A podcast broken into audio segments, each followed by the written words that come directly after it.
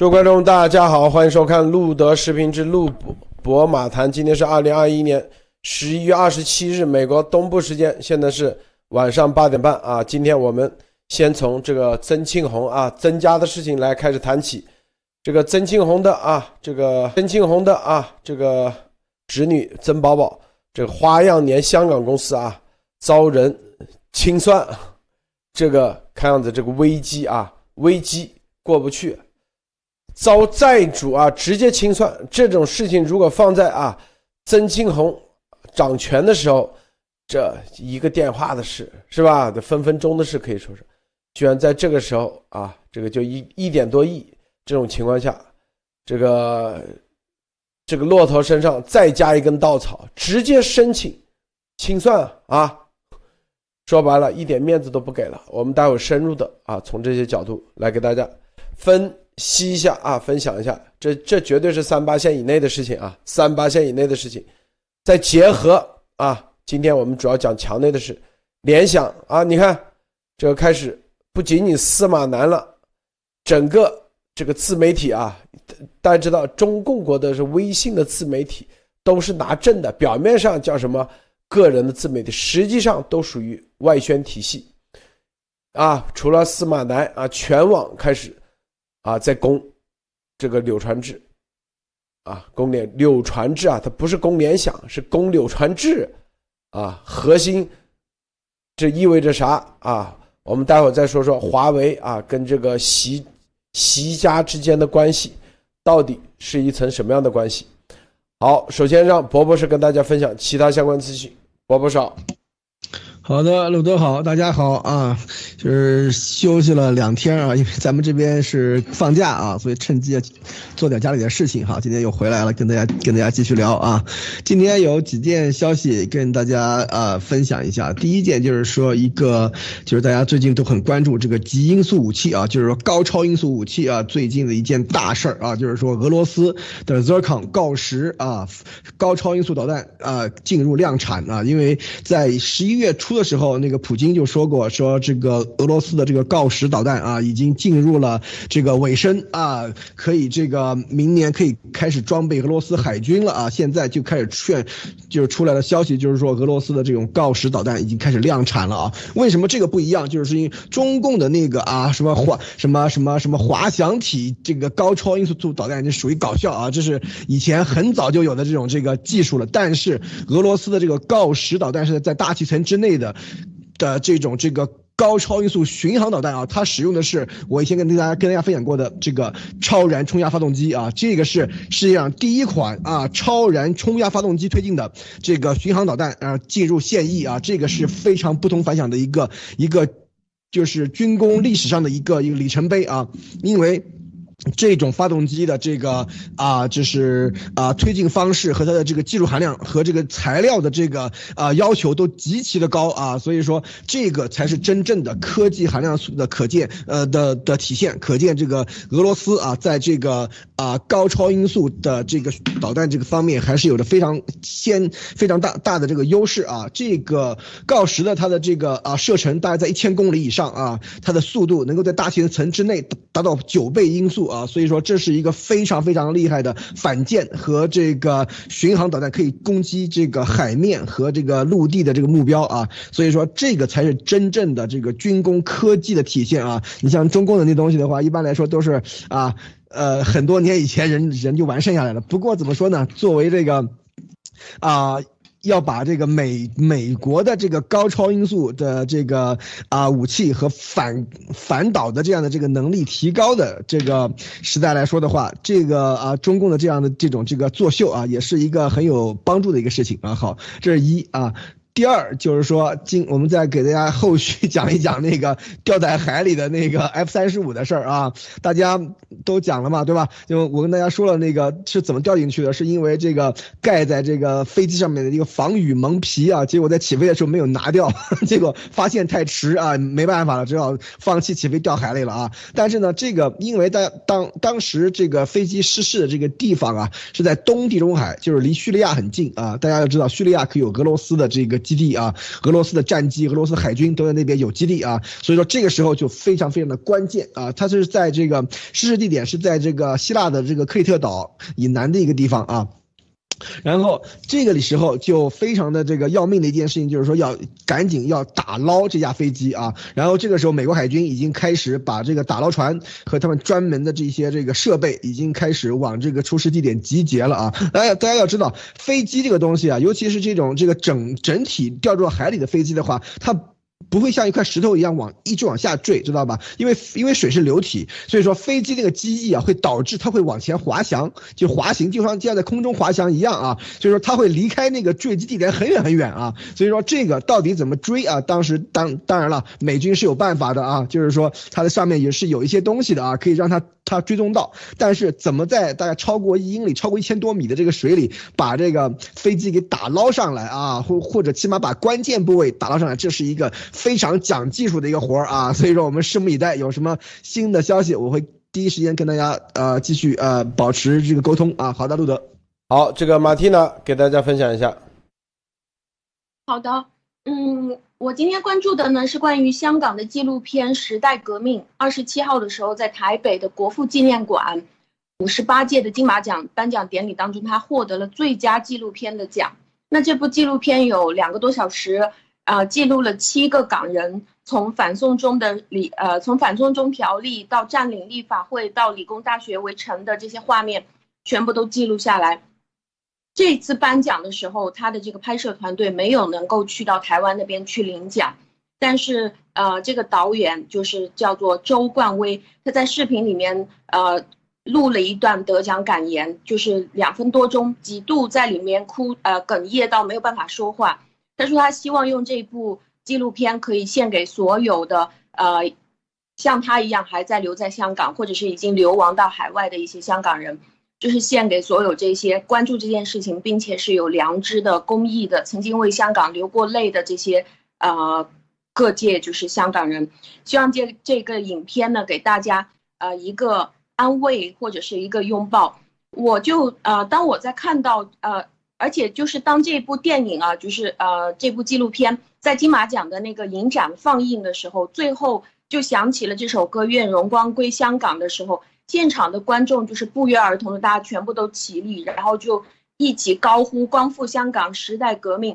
我就想到那个时候，一个人在家里面看路德社的，就是对那个香港实时的解读，但是在当时我的现实生活当中，身边是没有一个朋友能够跟我一起去分享这些事情。或者是呃去分享自己的感受的，但是不觉呃我我当时就不知不觉穿了很多天的黑色的衣服，然后每一天都想着为什么只有香港人才能够做到那么勇敢，他们和我们的区别是那么大。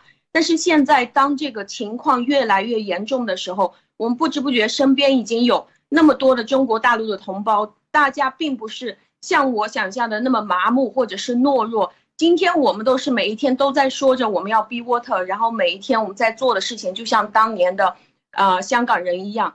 所以我觉得，当我看到这件事情的时候，我觉得现在呃我们都没有再继续装傻了，也没有再继续装作没有事情了，而是现在，呃我们都跟着路德社一起去书写属于我们自己的时代革命的这种续集。谢谢路德先生。呃，马蒂娜啊，这个说这个说的太好了，真的。这个香港的啊，从六月九号，当时全程直播啊，全程直播，咱们是吧？当时我记得，Sara，还有这个呃呃台来自台湾的几个，专门飞到香港，晚上凌晨，是吧？所有的人都在唱着歌，唱着那个那时候还不是那个，就唱着圣歌啊，然后啊是。我咱们正好全部啊都直播，直播的时候连线，他们在现场的人通过 Skype 连线。六月九号、六月十二号，后面每一期都能让人啊，就任何大家可以看，最后时间是检验这所有的一切啊，最好的、最好的这个检验到底哪些人是真正的，在这过程中，我们也啊。啊，被丫头啊，这个误导啊，说什么李李智英啊，什么？大家看，这都是英雄。美国直接给他标注，是吧？黎智英，还有很多的这个香港人，包括黄之锋啊、罗冠聪啊，都在外面。当然也包括严博士，他就是香港，香港人。香港的最最重要的精神就是 be water，啊，你看在无论啊在游行示威的时候，有救护车过来，自动的啊让路，并没有打砸抢啊这些，所有打砸抢都是中共啊，中共他们派的所谓的啊所谓的这些黑社会的人。然后，多少人现在还依然在消失中？当时为了香港这个反送中运动，多少人捐钱，捐到法治基金、法治社会，但这些钱没有一分钱用在香港，啊，是不是？大家看到没有？被他们拿去，啊，跑到这个家里头去示威。花钱几百块钱一个人，又是报机票，又是报餐饮费、住宿，跑到 SEC 去示威，这真的是不仅仅杀人诛心，这做的事，这这些都做的事都是啊，我说啊，丫头这帮人做的就是断子绝孙啊，绝对的，我告诉大家，未来大家一定可以看到，现在。其实已经很明晰了，很明确了。这啊，到底谁是真正的 B water？谁是真正的啊？在香港的事情中，是吧？为了这个真正的自由民主，香港的这个独立的精神，谁是在那里搅浑水？现时间慢慢的已经沉淀下来，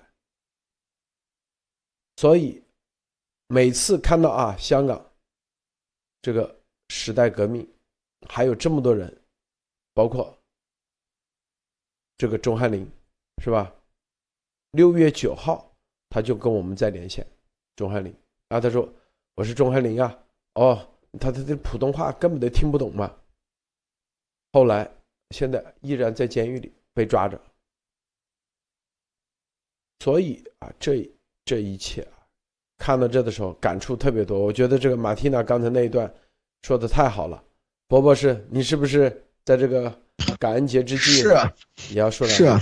的确是，就是说，呃，怎么说呢？香港运动的这个开始，其实我也是从一个啊，就是旁观者啊，到真正的这个投身这个啊，这个活这个活动的这样的一个人啊，也是从香港的运动开始，也是参加了我们本地的这个香挺香港的这个游行示威啊这些活动开始的。我们我们全家人都都都有去的啊，那时候还是比较早的一个一个呃呃呃时间，然后后面就是。说从香港的事情开始，一直到我们看着香港一天一天的这个被中共呃，就是说一天天的控制住啊，然后一直走到现在像这个样子，已经完全成全像一个中国的一个普通城市。然后后来又是啊，这个 COVID-19 开始，所以说整个的这个世界在这么两三年之内变得就是说完完全全不一样啊。因为怎么说呢？因为我以前我自己的这个这。个个经历啊，也是算是一个脱离了这个家庭的，就是说我的这个大家族的人啊，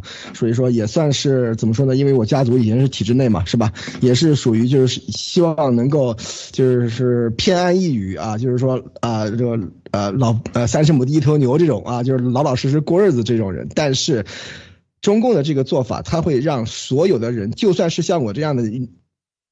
想要安安静静的过自己的日子的人都没有办法独善其身啊，所以说在这也是从在香港的这个事件上，我是主动的这个站出来的这个时候，然后后来呃跟路德社的节目，然后呢从听路德社的节目到上路德社的节目，到现在啊快两年了啊，所以说这个也是我自己人生的一个巨大的一个转变，就是说从一个。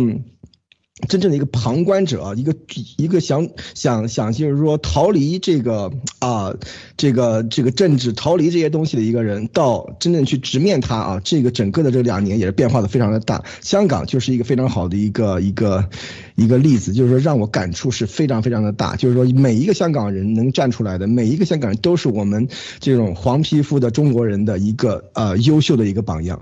正更不要说更多的这来支持香港人，支持所有的这个华人获得自由的台湾同胞。所以说这个里面大家可以看到。并不是说这个中国人这个人种是不行的啊，其实只是一个你你自己的选择而已。这，当你看到了这个世界上面有这样的这样的不公，有这样的这种呃独裁，有这样的这种暴政的时候，你是怎么想的？所以说，在这个时候，我自己个人的这个啊观点就是说，我是。因为是因为香港的事情，从一个啊努力的逃避，努力的想去当一个旁观者，然后到今天能够，就是啊站出来，来够能够抒发来抒发自己的这个观点。其实这个也是我自己在这一路也学学到了非常多，当然也是我的很朋友们也给了我很多的这个支持啊。所以说，香港的事情真的是啊让我。可以说是刻骨铭心的一件，而且今今天的他的这个呃纪录片得奖的话，也是一个非常感人肺腑的这样的一个时刻啊。所以说，世界是没有忘记香港，这点是肯定的。所有的华人没有没有忘记香港，中共在香港所犯下的罪行一定会被血债血偿，一定会得到所有的清算啊。路德，好，我们进入啊这个今天咱们通过两件事啊两个新闻先给大家看。这个展现出来的一个是啊，这个曾宝宝啊，曾庆红侄女，这个这个危机难过啊，这个啊，这个前段时间啊，十月份大家看啊，这个公司的这个资金全部被冻结，然后，然后那边又催债啊，又换不成美元，然后一点多亿直接啊还不起，还不起的时候，这个时候他的这个一点四九亿啊贷款融资的担保人开始要求。申请清盘，啊，清算华阳年，啊，大家知道这个这个清算啊，破产是自己主动的，清算是被动的。一旦清算啊，进入这个清算的话，他是有这个权利的，那基本上那就是一泻千里，当然，花年现在正在采取一切必要措施啊，来解决此事，包括申请。包括与陈请人进行建设性对话，就是让他清算撤掉，这就是在法庭要求清算花样年，是吧？他有这个权利的，一点四九亿美元啊，他本身有四百多亿人民币的账上啊冻结啊被 中共啊，这这就是三八线以内，这个花样年这个清算这个啊，能做花样年的担保人，那一定。是之前关系很硬的，否则谁会给这个不认识的人做担保人？啊，在这个时候站出来，啊，这个绝对是大决战啊，大决战！大家看啊，这不三八线以内，那增加那绝对是三八线以内的啊，是吧？对，博博士，你说说这个。不简单啊！这这个非常不简单啊！为什么？就是首先，这是一个担保人，担保人的话，就是一就刚路德刚才说的，担保人都是，就是说知根知底而。而且是，就是说关系是比较铁的人才能开给你担保啊！而且现在连这种以前关系很铁的、以前关系很很很过命的这种交情的人都开始出来啊，背后捅刀子啊！这个事情非常的恶劣啊！这是一啊。第二就是说，这个这本这一笔钱啊，像按照这个香港的，就是说这些这个啊大佬们来说，一点四九亿美元的贷款融资啊，真的不多啊，因为这个东西这。其实只要如果当时是曾庆红还在在台上的时候，这一点四九亿美元都不要说一点四九十四点九亿美元，估计也能搞得定啊！就是一点四九亿，结果搞成这个样子啊！这是二。第三就是说，因为现在他是被这个申请清盘啊。申请清盘并不是说他自己提提出来说要啊我我撑不下去了我要破产啊，申请清盘是这个担保人要逼他们还债，知道吧？是这个样子，而且大家要知道，这个时候他这这个担保人他可以选择不申请清盘。他也可以选择申请清盘，知道吧？这是一个担保人申，这担保人自己的选择啊，这是一个非常非常主观的一个东西啊，并不是说他真的撑不下去了或怎么样。只要说担保人说啊，你再宽限我几个月，你再宽，如果如果关系好或者关系很铁或怎么样的话，担保人可以一言不发的这个时候。但是这个时候担保人站出来啊，要申请清盘。如果一旦这个申一开始进入这个程序的话，那基本上就等于完了啊，就等于是就是所有的这些债务主全部都会来在这个一起，然后进行把他的公公司给给拆掉，然后挨个挨个还钱啊！所以说这个时候才是真正的这种绝杀啊！而且大家要知道，担保人的话，关系不铁是不可能担保的啊，这是一。第二，连关系铁的现在都都已经站出来，来来站到他们家的增加的这个对立面，来然后来开始来来在这个上面啊，作为一种这个啊。就是肯背后肯定有政治因素的这样的一种操作啊，这样的一种这个要钱的这样的一种这个呃，就是说把这个公司要往死里整的这个这个这个搞法啊，所以说背后的这个政治的这个意味啊，其实非常非常浓。大家要知道啊，这个曾家当时为什么这么红，主要就是说曾庆红的老爹啊，曾山啊，曾山可不是什么普通人啊，曾山当年他是搞这个是二六年入党的啊，他是好好像是很老很老很老，绝对三。三八线以内的啊，对，超级三八线以内的啊，就是说二七年广州起义的人啊，所以说这个东西资历比他妈很多很多的这个这个这个圈内人都要老啊，所以说这个就可以看出真正的三八线以内的这个亲亚其实是非常非常的这个这个厉害啊。他当年啊，我在看维基。曾山一九三四年就任中共江西省委书记兼江西区区政治委员了啊，是一九三四年啊，所以说这个才是真正的这种这个啊。老人现在家里人都被搞成这个样子，所以可见啊，真正的这种顶层的这个上三旗的家族啊，互相倾轧也是非常非常的厉害。所以说，我们这个总加速师啊，不把这些这个这个老人啊都给弄死啊，就跟那个当年朱元璋一样，对吧？来个蓝玉案，对吧？来个徽庸案，对吧？要把这些老人全弄掉啊，不把他们都搞死啊，他是不会罢休的啊，路德。这个一点四九亿美元啊，对于花样年来说。啊，轻轻松松，但是花样年如果啊，是吧？被啊，就是他可以，就像这个这个，就像这个啊，许家印一样，卖股票，或者是从别的地方挪过来，但他就不挪。这是啊，这是一个表态，因为这就，是吧？你就很没面子，波波是，这就是没面子，一点多亿美元啊。这个居然还要自己从自己口袋里把钱掏出来，应该你主动习要把这个钱给他放了四百多亿人民币，放了还是不是？对，他要的是这个结局，是吧？你真以为花样年还不起钱吗？这就是曾宝宝之前写宝爷家书写的啥意思？是不是？文件是吧？对，宝爷家说的嘛，他说大风大浪见得多了，这算啥？是吧？这就是三八线以内的人的底气啊！但是现在他没想到啊！我跟你说，这个清盘，你看他之前这是一点四九亿没还，没还的话，那些公司是有权利申请他去破产的，但是那些都不敢动。你看那些银行啊，他贷款的那些银行，美国的这些都不敢动，怕。知道吧？因为他知道，哎，这里头忌惮啊，曾宝宝啊，曾家的这个势力。但是你做担保人啊，最信任的担保人，啪，突然在十二十一月二十五号突然间甩出这个啊，甩出这个清盘，是吧？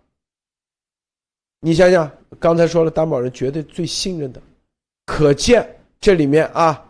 这内部的人啊，直接，直接就是增加内部的人有人反水，啊，直接要求清盘，是不是？那你像你清盘的话，那这里面那你的账务的问题，那估计都要公诸于众，因为你清盘首先就是要清算啊，清算完以后，然后所谓的一点四九亿先拿了啊，清算那就是。法庭就要冻结你所有的，啊，香港的法庭，这个是你看，这就比的是背后的各自的谁的力量大。之前那曾家还可以按住，但是你看这里头有人啪突然站出来，你们有没有感觉到啊？博博士，跟那个刘振利那概念一样的，这就叫做对反叛告密啊！这不，这里头他身边有人。是习的人，对，又一个刘振利上位了。这就是咱们今天啊，有情报有信息，但是咱不能明说。咱们通过节目里告诉大家，为什么会这样操作？这就是习为什么能把薄熙来啊，周永康这些牛人一个个拿下来，有的是三八线以内的，他就是有这一手，他有这一手，哪一手？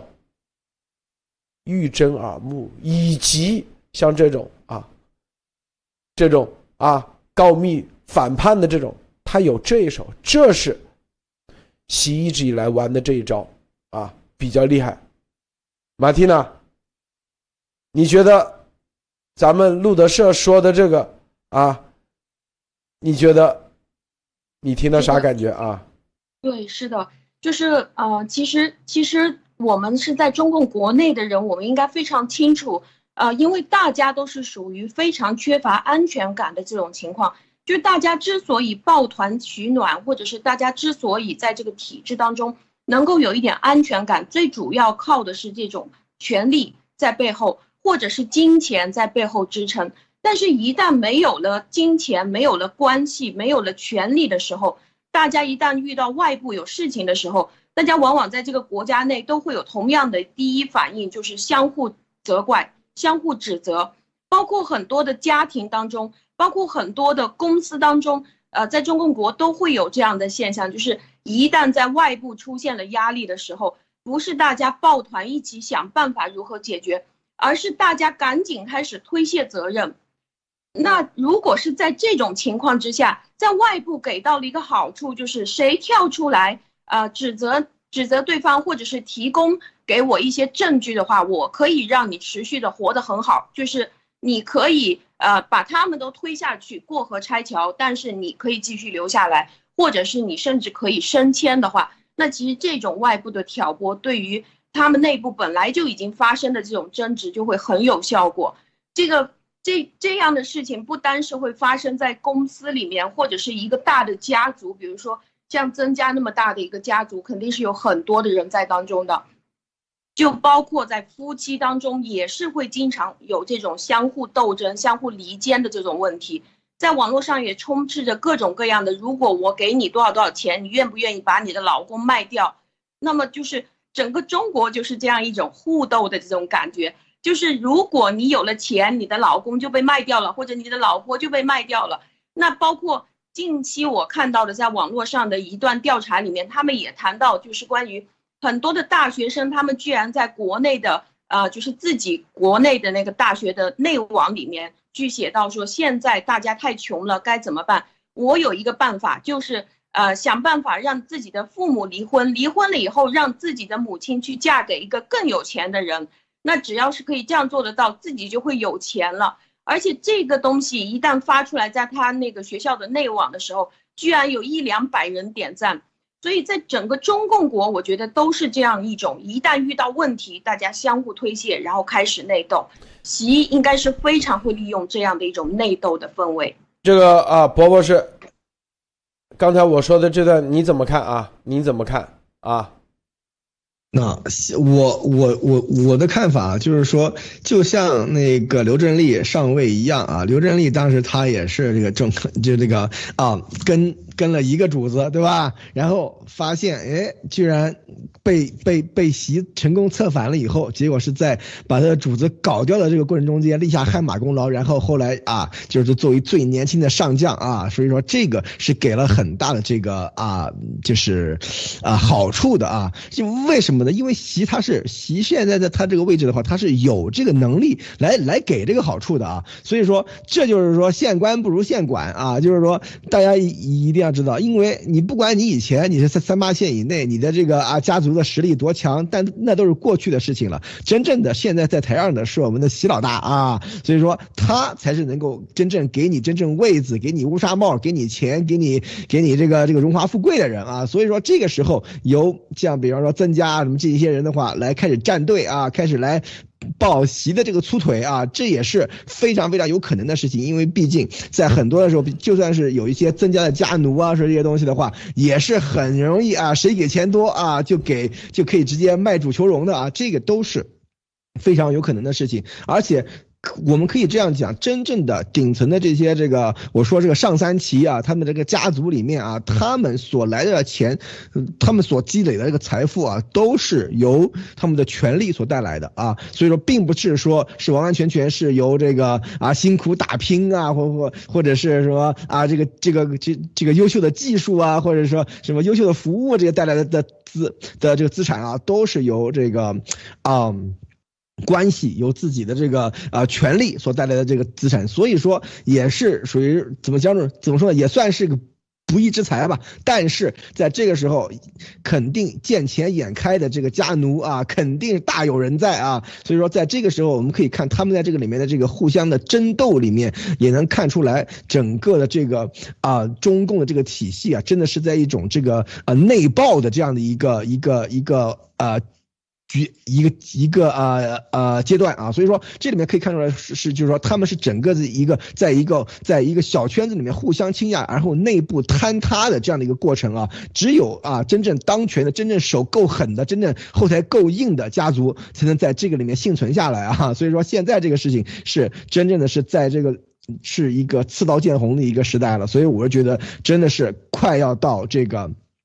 啊，这个啊，就是真正摊牌的时候了。为什么？因为这毕竟有一个大限啊，就是明年二十大啊，就是习总是不是能够正确的这完完完全全的扶上位？现在来看啊，很多这个阻力还是很大，很多这个反对的声音还是很强啊。但是这个里面，我们习总家族师还是在不遗余力的一个一个的把他们搞掉啊。我们习总家族师在这个权斗方面是很牛的啊，你你不要小不要小看他，他是在治国啊，在外交啊，在经济方。面面他妈干干活起来跟一头屎一坨屎一样啊！但是在拳斗方面，那真是高手手中的高手啊！所以说这个大家大家可以看到，现在各个大家族的这个啊苦日子真的要来了啊！其实这个时候如果再不背水一战的话，真的会被啊习总家族师全部一个一个一个一个全部收拾掉啊！所以说这个并不是开玩笑啊，路德。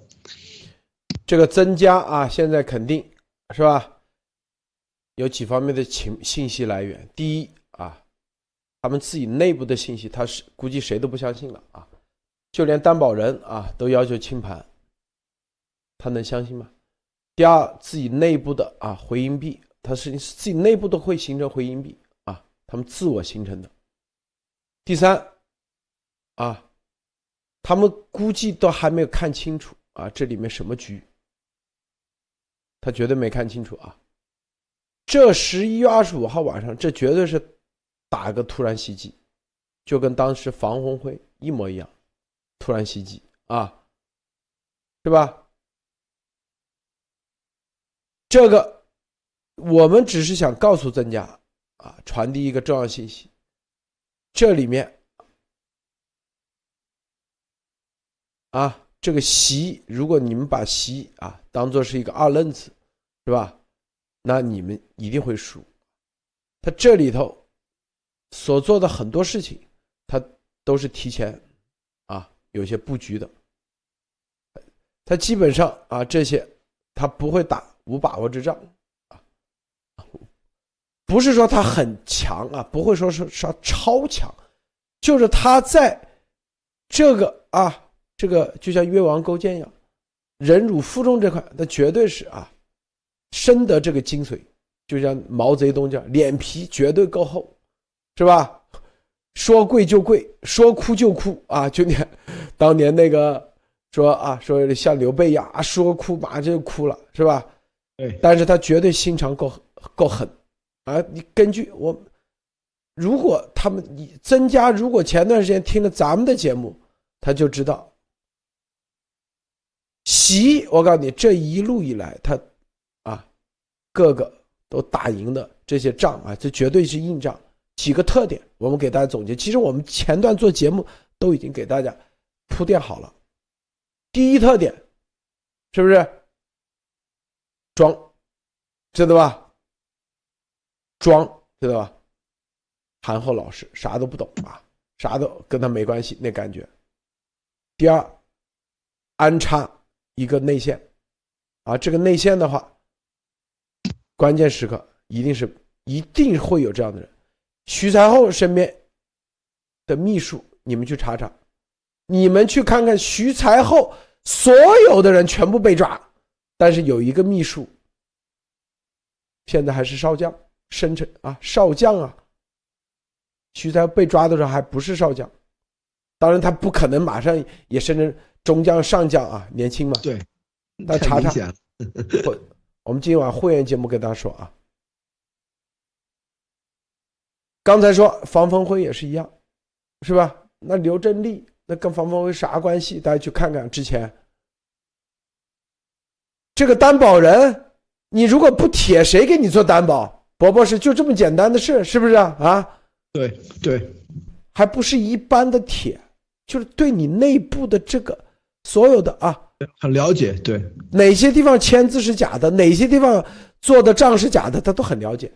这样的人才做担保人，就跟就跟这个徐才厚跟秘书啊，哪里有多少钱，藏了多少钱，哪里藏了私生子，哪里他全知道。你看习他厉害就厉害在这一点，啊，而这个运作能力，我告诉你，很多人不了解。第一，来自于啊这个很多人。对吧？一个就是齐心，他的这种啊各方面很很懂各方面的这种对党内的啊中共党内的各个察言观色啊每一个家之间的这种关系以及弱点很了解，那绝对是老佛爷啊修炼成精了的这个波波是是不是当年慈禧？为啥这么厉害？他就是在每一次拳斗中，他都赢。他赢是赢在哪里？第一，他懂这些人的人心，啊，齐心绝对是最懂人心的人啊！你们去看就知道。第二，啊，善于在这过程中，啊，压压对压对人，就是压对哪个力量。这个咱们这个啊，铁木真啊，曾任。徐才厚秘书的济南军区政治部张主任被撤职，对啊，这个秘书你看这都撤职了吧？这咱知道谁现在活得好，还提成少将了，这些是吧？又在搜啊，你看所有人搜都搜不到我说的名字，这就是啥？这里头，如果咱说的这东西不是这么简单的啊，不是这么简单的。所以这是第一啊，刚才说骑行这一块。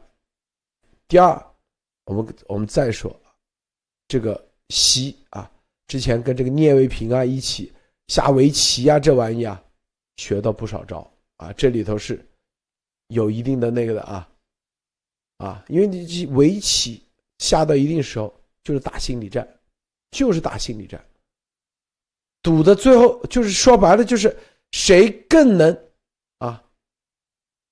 对这个有心装无心，说太对了啊！谁？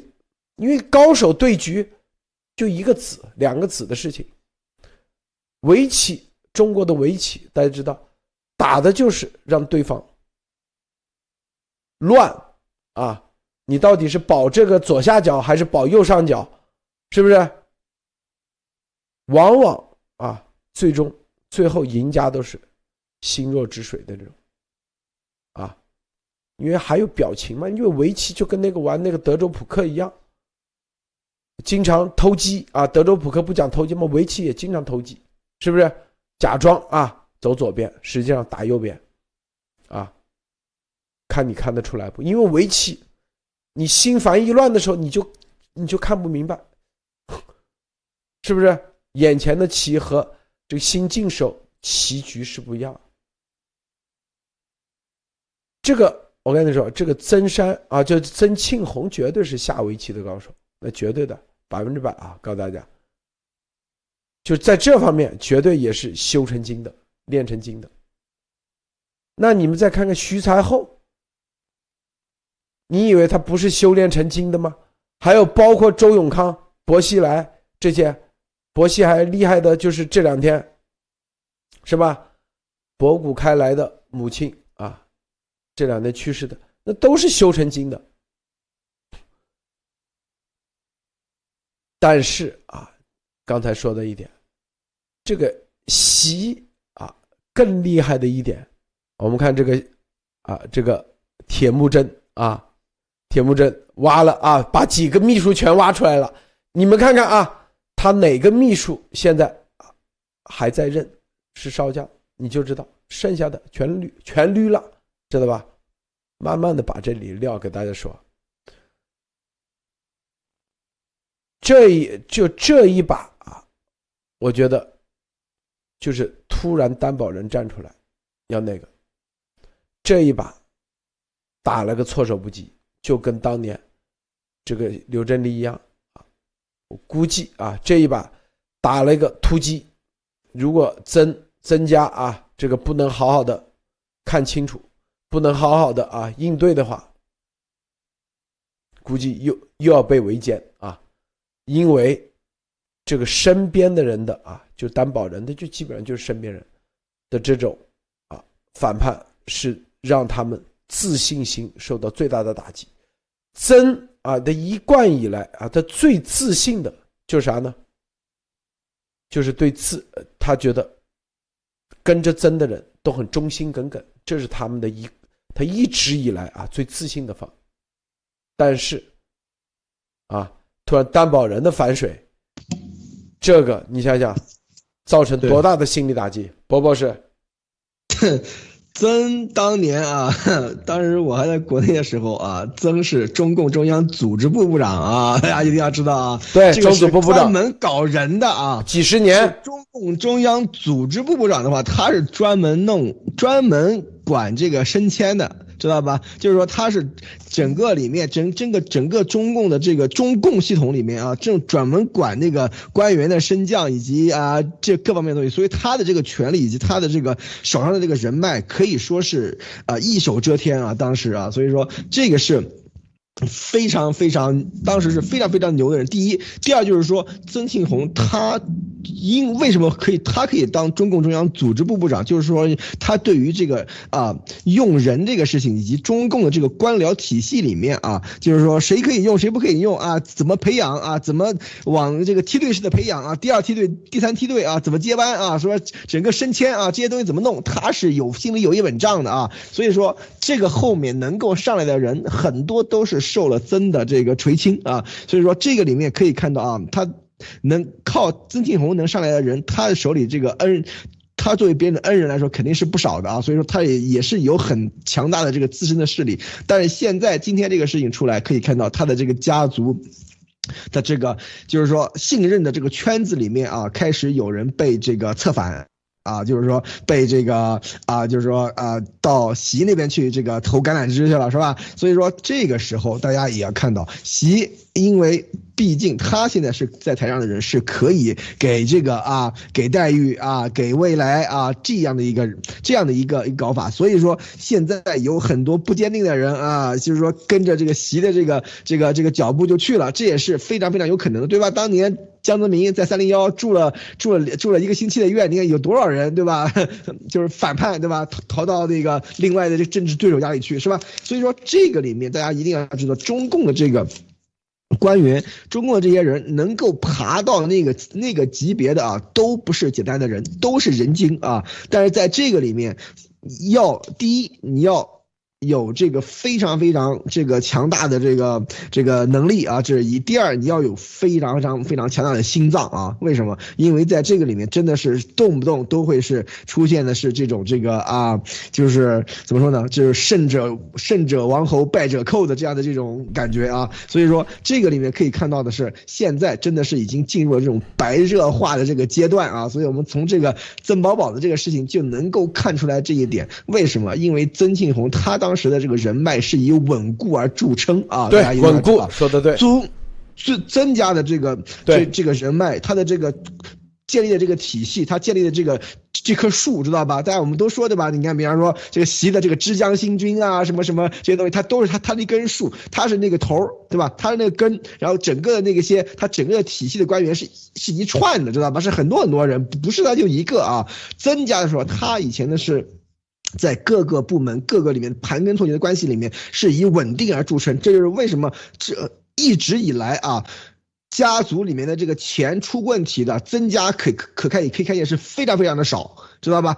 这是曾宝宝开始出问题，这是一个非常强烈的一个讯号，就是说像曾家这样的这种这个以前搞党务工作、搞组织工作出身，所有的官员都以前是他是经过他点头才上来的，像这样的这种大佬，现在都开始在最信任的人的圈子里面开始有人出问题啊！这个才是真正的让这个啊上三旗的人们都不寒而栗的地方，也是这个习总家族师啊。我觉得他这个工作也是做的比较比较到位的地方啊，所以说在这个里面大家要要看到，上三旗的不管你有多牛啊，现在习总家族师估计是要把所有人都往死里整啊，所以说这个大家要看，因为什么？因为习总家族师要要要要做啊，他要做二零三五年啊，然后杨洋要上啊，是吧？要不然你们这些狗东西是吧，还在那儿搞来搞去的，是不是？我我我我们杨洋怎么接班啊，是吧？所以说这个啊要。扫清障碍，所以说这个来看的话，只要是这样的这种这个有强大的这种这个人脉的这种家族啊，可能后面大家都要小心啊，要非常小心。像曾家搞组织工作出身啊，都会都会搞成这搞得这样灰头土脸，一点几亿啊被人家清算。所以说这个大家一定要知道，可不是什么小的这个事情啊，这件事情真的是挺大的一件事儿啊，路德。这这清算啊，就是本来你做账啊，账面。做了一百亿价值，最后清算可能只值十亿啊！清算就是，就是是不是啊？基本上啊，就是大家知道这个结果，因为你做账自己都是加水分的嘛，是吧？一旦清算，那基本上啊，这国国内外都一样啊，基本上啊，这个房地产你作价十个亿，最终可能也就一个亿两个亿啊，是吧？这这就是啊这个现状。刚才说到啊，刚才伯伯说太对了，这个。绝对是以稳定著称，说的太对了。这种稳定就是它的树根基很深啊。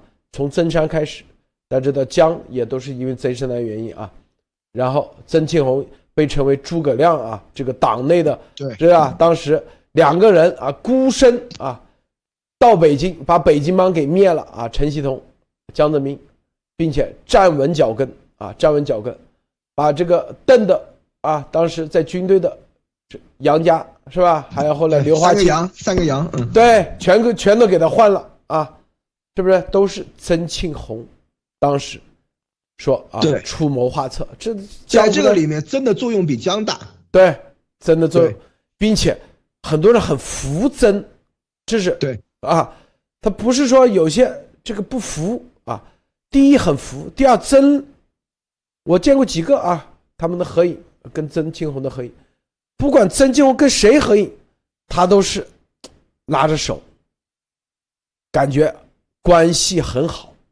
这个人特别特别啊，这个这个就让人感觉哎，这人特可靠啊。就曾庆红找他办事，他一定就这样在党内他就会形成啊，为他出生入死，绝对不叛变，你知道吧？是这样一个概念，所以。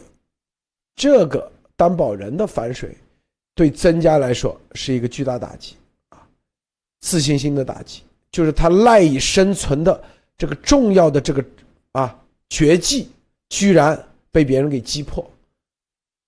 他的担保人都反水的话，那他就会看身边的一群人，都会草木皆兵，说不定哪一个另外一个啊担保人或者谁谁谁又又要反水，是不是？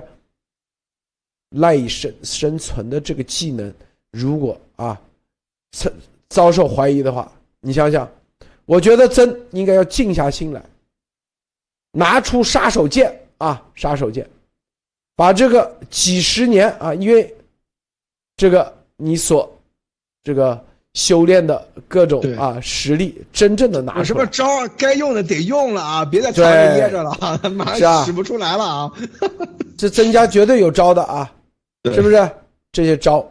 别别以为好像这个啊，这个自己还有机会。我告诉你，没机会了，真没机会了。啊，这个马蒂娜，你怎么看？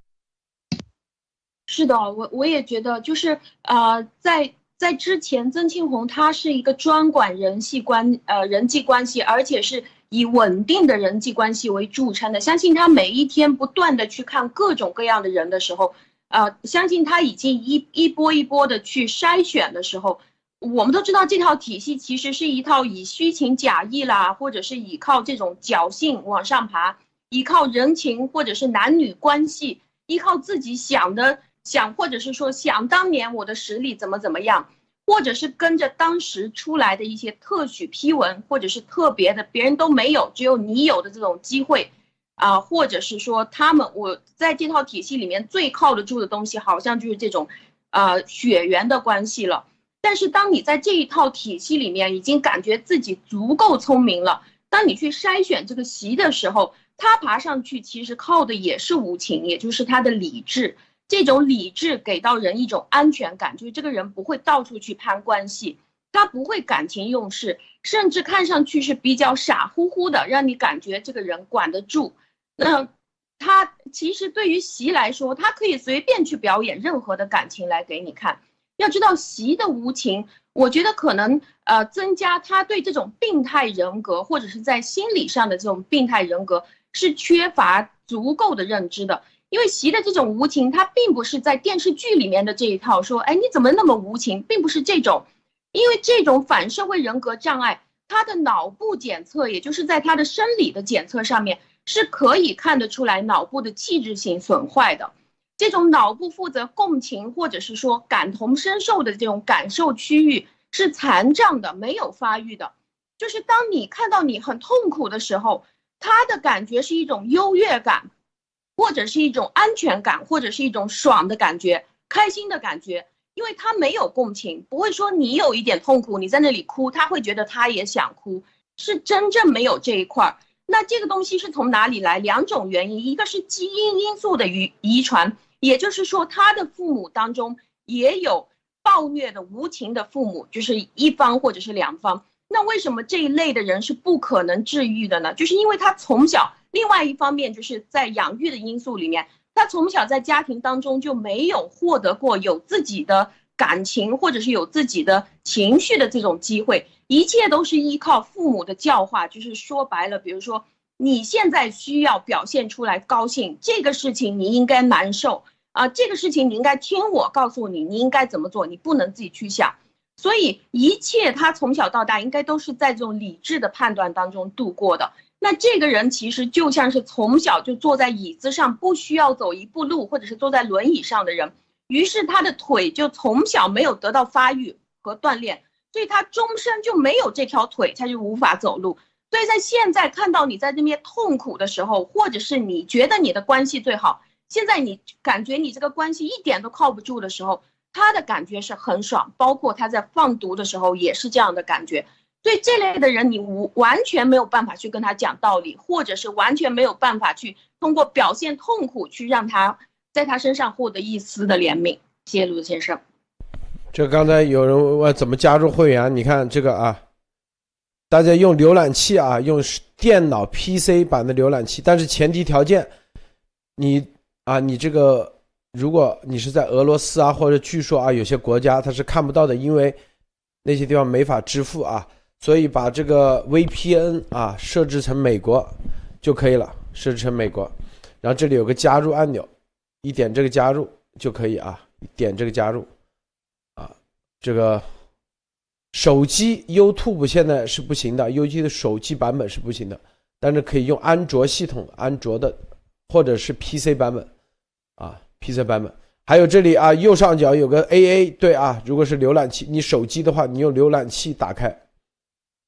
用谷歌呃，用这个苹果的浏览器打开以后，点这个 A，然后上面有一个显示说啊，你请求是这个桌面版本啊，桌面的网页版，它就可以啊，然后就可以显示。这里头啊，刚才啊说到这个，你看这个几个啊，党内啊，中共内部几大现在啊，这个。习一个人对着几个人啊？第一，张高丽，这毫无疑问的啊，这毫无疑问的，这是一个战场。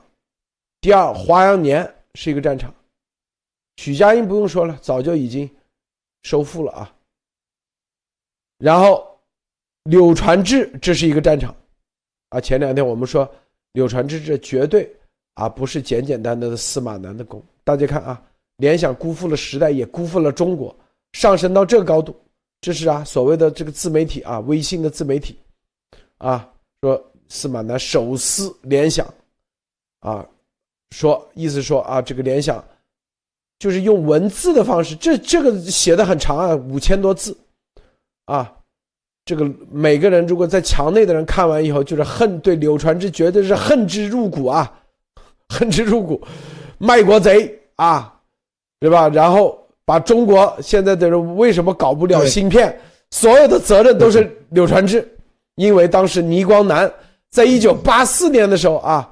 就开始，柳传志是好人，柳柳传志是坏蛋，对，就这个意思。对，就要开始搞芯片。他说，如果三十年前啊，九四年啊，如果按照倪光南那的那个啊走法走的话，现在中国就不会被美国掐着脖子芯片。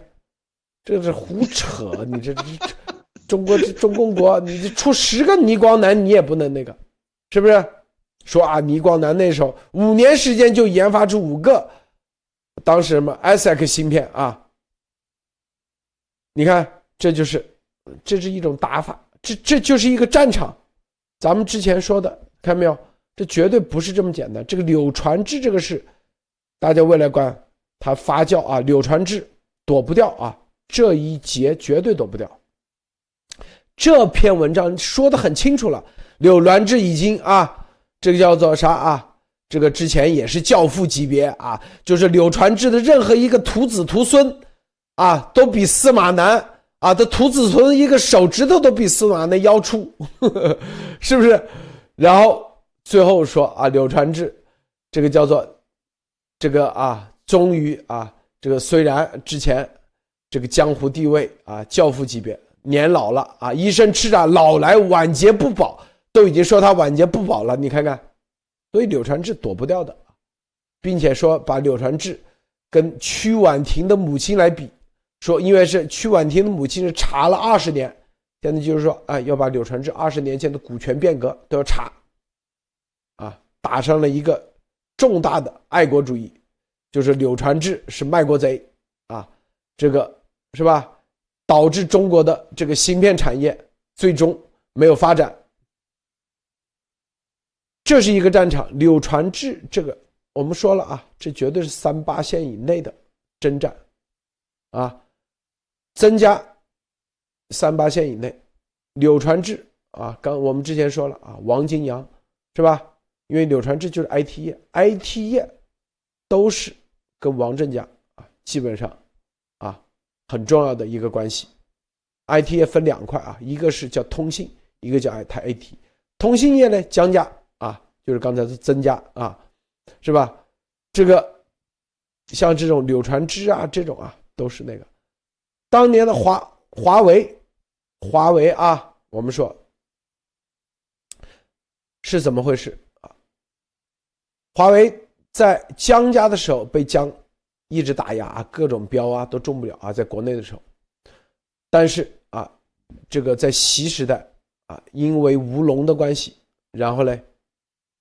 正儿八经现在已经成了习的公司了啊，就是被习给收收纳麾下了，主要就是吴龙啊，这个每一次啊，任正非啊跟吴龙都是在上海见啊，谈的这个孟晚舟的事情怎么救这个，都是吴龙中间运筹帷帷幄的啊，帮帮助吴龙在习那里啊，让习跟拜登打电话的时候明确说要把。孟晚舟给放了，这边啊做个人质交换，啊中间之前孟晚舟就汇丰银行吗？汇丰银行也是啊被他的这个被人举报嘛，当时汇丰银行举报这个证据啊，这些所有证据不是汇丰给的，是啊有人要把这个相当于啊这个华为就跟这个说白了设计啊。设计最后就跟那个刘振利一样的概念，就跟啊刚才说什么担保人一样的概念，这是一套打法，习形成的一套打法，最终把哎收官了，你知道吧？就是你的汇丰银行为什么会有这个？不是汇丰主动给的，是有人拿到汇丰这内部的人给到美国，然后设这么一计，让最终哎为了救啊，然后最后为了救孟晚舟啊这一系列啊，包括啊解禁华为的这些事情，最后收刮囊中。现在对柳传志也是一样啊，他不是要打联想，是打柳传志。说白了，你柳柳传志第一把联想让出来，啊，先让出来啊，表面上既往不咎，实际上照样杀未来，就跟那个刘强东，现在京东已经跟刘强东没关系了，啊，一样的概念，现在就对着联想去的，是吧？就对着联想，先把联想给收了，柳传志先放一边。如果啊，他肯定会传这个话，包括这个。啊，你先把啊这个下蛋的鸡啊下金蛋的鸡给它放了，你就平安了。但是实际上后面你下金蛋的鸡没了的时候，实际上这些人都会被清算啊，百分之百。所以，但这帮人啊就是容易被忽悠，因为他在体系里面，他永远是井底之蛙，他看不清楚。博博士。对，因为现在这现在要要看到看到这点，就是说习他是在利用他手上的权力来进行这样的一些打着这个国有啊，就是说啊共同富裕的这个旗号来开始搞这些人啊。因为为什么？就是说这些人都是当年的，按都是在八十年代的那个时候啊，趁着改革开放的东风啊，最早富起来的这批人，包括刘传志，包括王石，包括这些所有这些，对吧？所以说最近那个。很多搞地产的那个大佬，最早的时候也都是在八十年代的时候啊，看就是说啊，闻到这个啊，这个第一就是说嗅到这个这这这个风向以后，第一批啊富起来的啊，就是那时候在邓时代，然后在江和江时代就是发扬发扬光大啊，对吧？然后在胡时代达到顶峰，现在也被这个这个总家走师啊来开始收割啊。但是为什么呢？因为大家要知道，他可以打着这个啊。国家的名义啊，就是全民啊共同富裕的名义，是吧？你们这些人先富起来了，所以现在要没收你们，然后搞搞共同富裕啊。这个时候老百姓也会大也会也会就是兴高采烈嘛，对吧？因为老百姓他们才不管，是吧？这个东西到底是对于这个国家经济有没有好处？而且第一，他们的信息接收到的并不对称。第二，这种这个啊，发动这些暴民啊，去供别人的产，这个东西中共已经玩得很熟了，已经玩已经玩了好几次了啊，这已经是不仅不是第一次了啊。所以说这个来看的话，现在在利用这种这个爱国主义的这种情绪啊，把这些把这些啊所有的啊发展不好啊，芯片搞不出来，对吧？什么我们没有没有走向什么星辰大海，对吧？这些东西全部都怪在这些企业家头上啊，都记住，他不是企业，是怪在这些企业家头上啊，说啊。如果这个企业当年怎么怎么样，当年卧薪尝胆，当年怎么怎么样，就就现在中国就会啊飞黄腾达，怎么怎么样，是吧？其实完完全全是假设历史啊，这是最愚蠢的这种做法。这个但是很多很多的这个小粉红啊，很多这个头脑简单被洗的这个没有逻辑判断逻辑判断能力的这些。粉红们啊，都会相信这些这些说法，对吧？然后这个时候就可以在舆论上、在民意上、在各个方面啊，造成对于这些私企这些大佬的这个合围之势，这个才是他们才需要的啊。所以说这个里面大家大家可以看着，因为大家都知道，现在习控制了整个党，对吧？只要收归收归国有，就是。对，大家知道这个党控制是整个全中国，只要收归国有，那就收归党有；收归党有，就是那那就是收归习有啊。所以说，从这里大家也一定要能看到这样的一个一个一个脉络。但是这个里面，我是觉得啊，这个啊。上三旗家族们啊，绝对不会这样善罢甘休的啊！不过我也是要奉劝这些上三旗的家族们啊，有什么招赶紧使了啊！再再等，真的是啥招都使不出来了啊！而且路德都是在这些这这段时间的节目里面都已经给大家指明了方向了啊，所以说已经有很多的这个东西可以用了，所以大家赶紧的啊！好，路德，对，伯伯说太对了啊！这里头啊，如果他们没记如。我相信啊，因为有人已经跟我说了，无论啊这个刘振利身边的人、习身边的都听咱们节目啊，绝对的百分之百啊，否则咱们也不可能啊这么多重要的信息啊。咱们的情报来自于很多方面啊，不仅仅是某一个方面啊，记住不仅仅都是互相验证的啊。你想想是吧？不可能，这个人民这啥都那个是吧？这里头咱说的这些啊，他们听到以后，如果还把这些啊当做啊当做可以侥幸的啊，我告诉你，那结局那就是徐才厚养了打，打了养，啊，三零幺医院一样，三零幺，是不是养了打，打了养？就就这些。徐才厚在任在任的时候，我告诉大家，你们现在觉得徐才厚好像很窝囊，但是他当时做居委副主席，你去看看他那种威风程度，这是第一威风程，第二，别人认可徐才厚就是很稳重，就跟那个这个这个曾庆红一样的概念，在军中他是政治部主任，就是军委里面的组织部部长，相当于是不是啊？总政的。徐才厚啥概念？第一，当时是吧？就跟这个曾庆红一样，稳啊，找到了一定会给你有个答复啊，并且基本上啊，你只要托的关系，找到说到做到啊，钱到位，那百分之百给你安排，绝对不会说啊反咬一口，或者是是吧？这是口碑不好，呃，口碑啊，就这方面收钱办事，口碑绝对可以。这曾庆红也是一样啊，这江家都一样，是吧？绝对不会说收了你钱，然后说，哎，这是证据，呵 呵是不是啊？这是证据啊，你行贿我的证据，他不会做这事儿。是，但是不照样啊？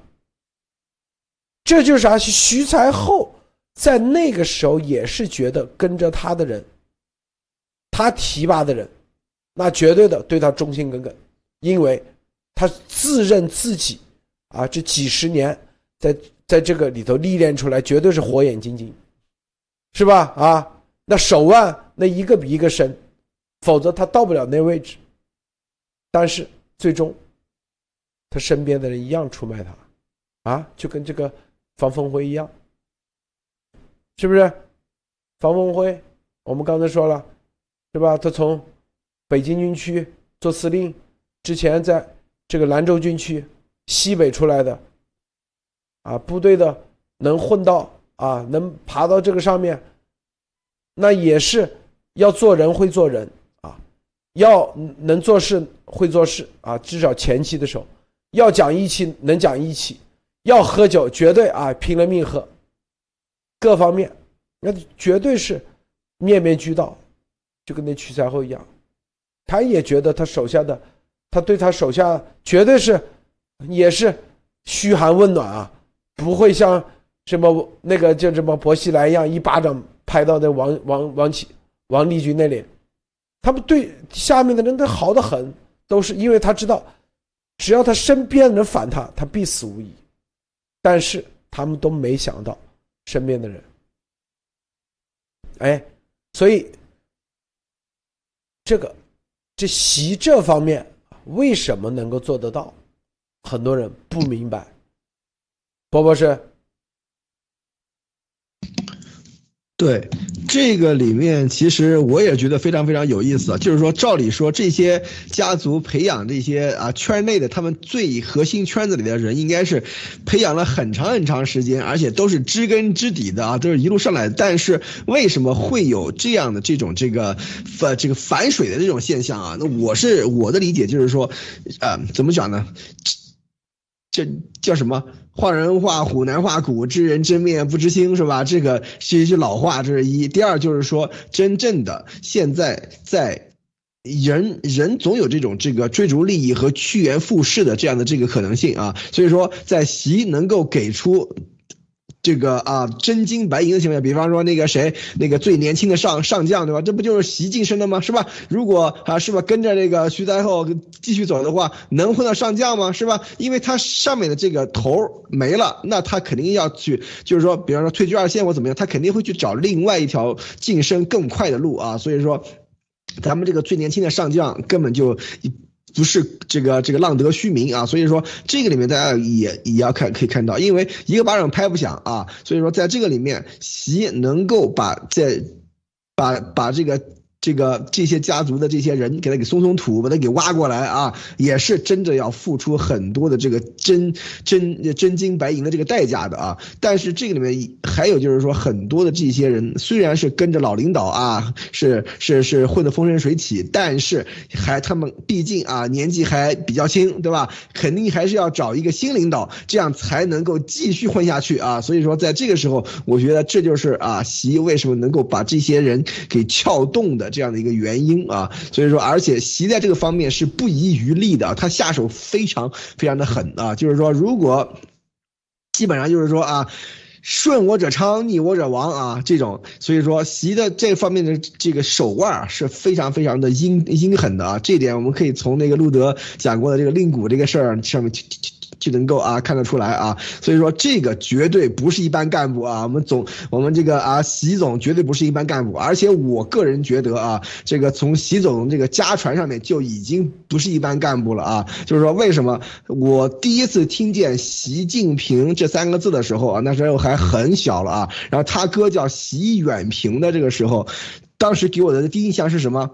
当时啊，欧洲为什么叫啊叫近东、中东和远东？那是因为它以欧洲和以英国为中心啊，离那个英国和欧洲比较近的，比方说这个啊，这土耳其啊什么那个叫叫叫近东。然后呢，到到了这个什么啊阿富汗啊什么伊拉克这边，就是说离它这个距离比较中等，叫中东啊。然后到了中国这边，离着欧洲很远，叫远东。所以说我们家这个，你看我们这个这个这个总家族师啊，不是家里对吧？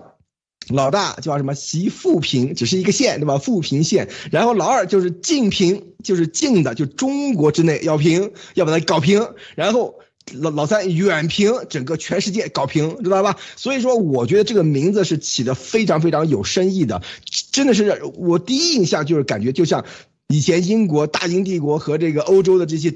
殖民者称呼近东、中东、远东啊，这是我觉得是一样的一脉相承道理。所以说，从那个时候开始就有这样的这个想法啊，起码有这样的想法。我是这呃，这是我的一点个人的理解啊，路德。